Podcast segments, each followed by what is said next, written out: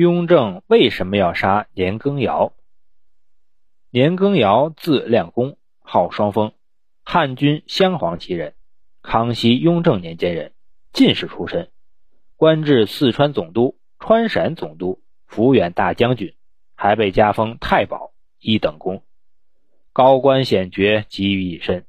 他运筹帷幄，驰骋疆场，曾配合各路军平定西藏乱世，率清军平息青海罗布藏丹增，立下赫赫战功。雍正二年入京时，得到雍正帝特殊宠遇，真可谓位极人臣。在一年十二月，风云骤变，他被雍正帝削官夺爵，列大罪九十二条，于雍正四年赐。自尽。雍正初年，年羹尧成为新政权的核心人物，被视作社稷重臣。年羹尧虽远在边陲，雍正却让他参与朝政。在政务活动中，雍正常常征求采纳年羹尧的意见。在用人和吏治方面，雍正给予年羹尧极大的权力。在生活上，年羹尧的手腕、臂膀有疾及妻子得病。雍正都再三垂问，赐送药品。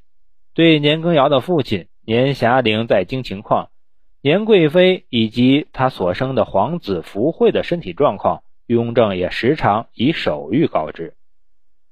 由于雍正宠幸过分，赞誉过高，征询过多，致使年羹尧权力膨胀，而年羹尧骄横傲慢，忘乎所以，不守臣节，则渐渐引起了雍正的警觉和不满。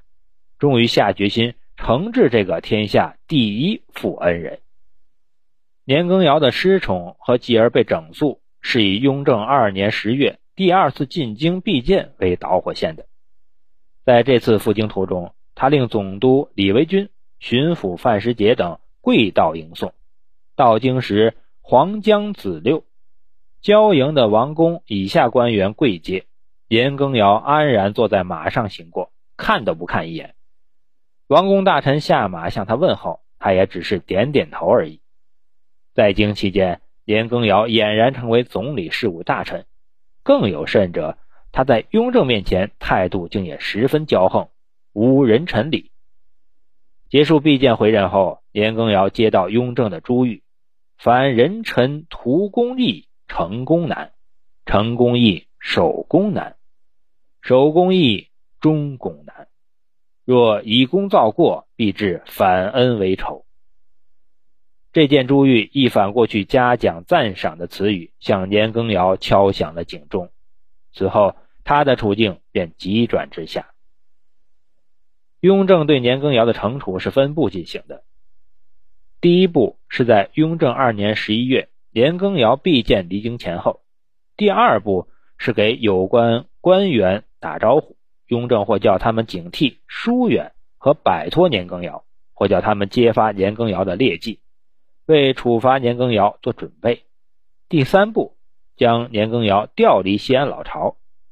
雍正先将年羹尧的亲信甘肃巡抚胡七恒革职，属四川提督纳泰调回京，使其不能任所作乱。雍正三年四月，解除年羹尧川陕总督职。命他交出抚远大将军印，调任杭州将军。年羹尧调职后，内外官员更加看清形势，纷纷揭发其罪状。雍正以服从群臣所请为名，削年羹尧官职，于当年九月下令捕拿年羹尧，押送北京会审。十二月，朝廷议政大臣向雍正提交审判结果。给年羹尧开列九十二款大罪，请求立正典刑。雍正说：“这九十二款中，应服极刑及立斩的就有三十多条。但念年羹尧青海战功，格外开恩，赐他狱中自裁。年羹尧父兄族中任官者俱革职，嫡亲子孙发遣边地充军，家产超没入关。事态的变化。”深深刺痛了年羹尧的妹妹年贵妃的心，她为哥哥的不检点而不安，也为世态炎凉而感到可畏、郁闷、惊吓、悔恨，种种不愉快的情绪把他压垮了，他终于病倒。雍正帝虽早已决计整治年羹尧，但又不便在年氏病毒之时动手，不忍在他垂危伤痛之刻雪上加霜。那毕竟是他专宠数年的贵妃呀。这年十一月，年氏病危，雍正加封她为皇贵妃，并表彰她秉性柔佳，持功殊甚。朕在藩邸时，视朕恪尽敬慎。在皇后面前小心恭慎。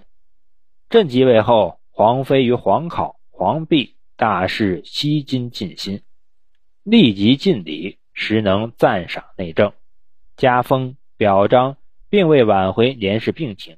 可怜的他一病不起，当月死去。年氏死后，谥曰敦肃皇贵妃。